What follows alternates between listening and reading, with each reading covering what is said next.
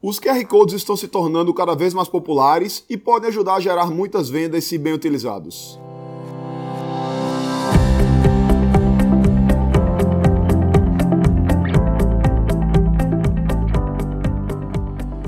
Diga aí, amigo, aqui é Felipe Pereira, seja muito bem-vindo ao Digcast número 266.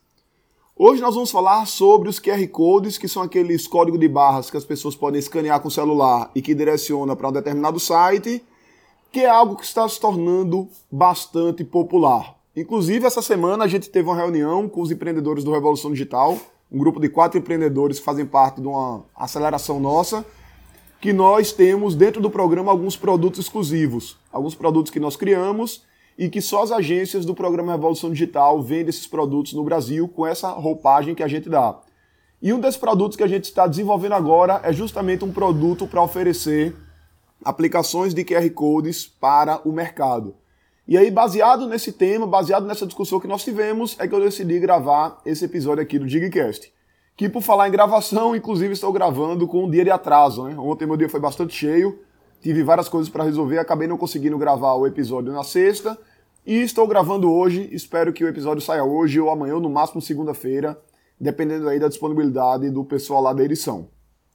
Mas vamos lá, o QR Code ele se tornou muito popular nos últimos anos e ele basicamente é um código de barras, um códigozinho quadrado que as pessoas escaneiam com o celular e que elas vão para um determinado site. A gente tem visto um boom muito grande dele agora nas lives, por exemplo, no momento de pandemia, que tem lá um código de barra que as pessoas podem escanear e fazer uma doação. O Pix agora está muito ligado também com os próprios QR Codes e além da possibilidade de várias aplicações. Você pode, por exemplo, ter um cardápio com QR Code jogando para mais informações do produto. Você vai ter um restaurante com o cardápio digital no QR Code ao invés do cardápio físico. Você pode ter uma loja colocando QR Code para uma pesquisa de satisfação, enfim. São várias aplicações e é exatamente isso que a gente vai falar nesse episódio. Como você pode usar o QR Code para aumentar as vendas do seu empreendimento. E eu vejo isso aí principalmente em três momentos. É um momento de pré-venda, um momento de venda e um momento de pós-venda. Ou seja, antes do cliente ir na sua loja, tem como você trabalhar o QR Code. Durante a experiência do cliente na sua loja também. E depois da experiência do cliente com a sua empresa, ele também vai poder usar o QR Code. E aí você como empresário, você pode pensar em várias possibilidades nesses três momentos. Então imagine que você tem uma loja física no shopping e as pessoas passam na frente da sua loja. Várias lojas estão colocando um cartaz, uma plaquinha com QR Code na frente em que o cliente ele pode pegar mais informações sobre um determinado produto ou de repente participar de uma determinada promoção. Isso aí seria uma aplicação nesse momento de pré-venda. Dentro da experiência de venda, você pode ter um cardápio digital, que tem sido muito popular pelos restaurantes, por exemplo. Você vai chegar lá no restaurante, vai chegar lá na lanchonete, e agora com a pandemia, isso aí está sendo meio que obrigatório, porém, pós-pandemia, quando os cardápios físicos voltarem a ser utilizados com toda a força, o digital também vai poder existir e também você pode fazer um complemento.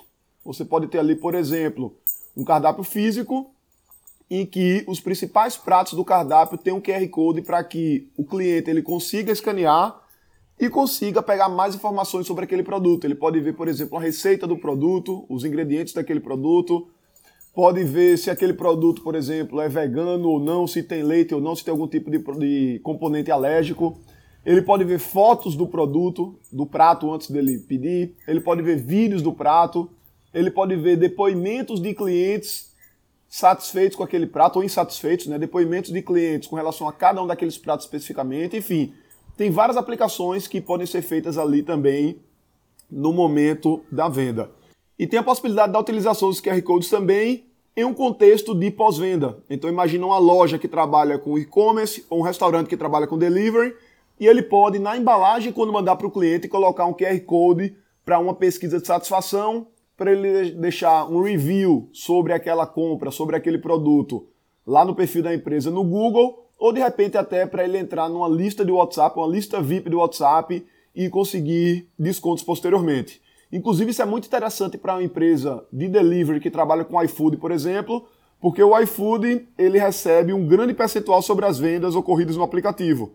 Então essa taxa que é muito grande, que o estabelecimento pode meio que entender como uma taxa de publicidade, vamos dizer assim, ao invés dele anunciar em mídias tradicionais, ele vai anunciar, entre aspas, dentro do iFood, é o canal que leva clientes até ele.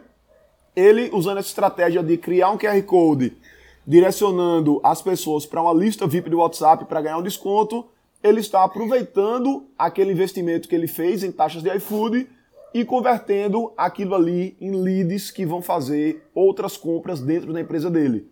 Ele vai criar ali uma lista de clientes e esses clientes posteriormente eles vão fazer outras compras na empresa, fazendo com que aquele custo que ele teve com o iFood ele seja diluído aí em vendas posteriores. E se você quer aprender mais sobre como ter uma agência digital de sucesso, se você quer aprender mais como usar o marketing digital para gerar vendas, toda quarta-feira às 16 horas nós temos uma aula gratuita no YouTube. Então aqui no, na descrição desse episódio eu vou deixar o link. Você pode clicar no link, se inscrever e participar toda quarta-feira com a gente ao vivo. Na próxima quarta-feira, inclusive, o tema vai ser briefing. Como você pode ter um briefing ideal para você realmente gerar o máximo de resultados para a sua agência, para os seus projetos. Então é isso aí, um grande abraço e até a próxima.